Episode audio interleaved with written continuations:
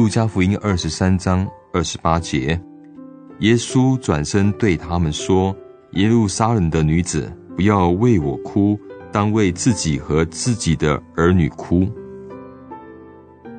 单单对十字架和耶稣受苦的事实表示同情是不够的。没有人会单单为着赢得他人的眼泪和同情而为人死。眼泪没有那么高的价值，情感和悔罪两者是不同的。情感可能是一时唤醒的理智，但情感很快的就会减退平息，而使人变得更加的冷漠。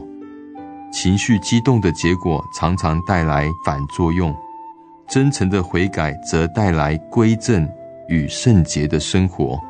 悔改乃是为自己。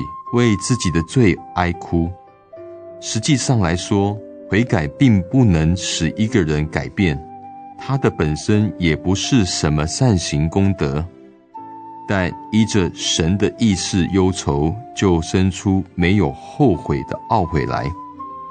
真诚的悔改的眼泪，将一个人带到基督面前，单以眼泪、同情、情绪的激动。甚至以一种审美的眼光来看十字架，乃是轻视神圣的十字架。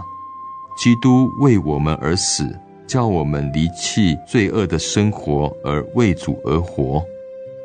留意耶稣的话，为自己哭，为自己的罪、自己的冷漠无情而哭。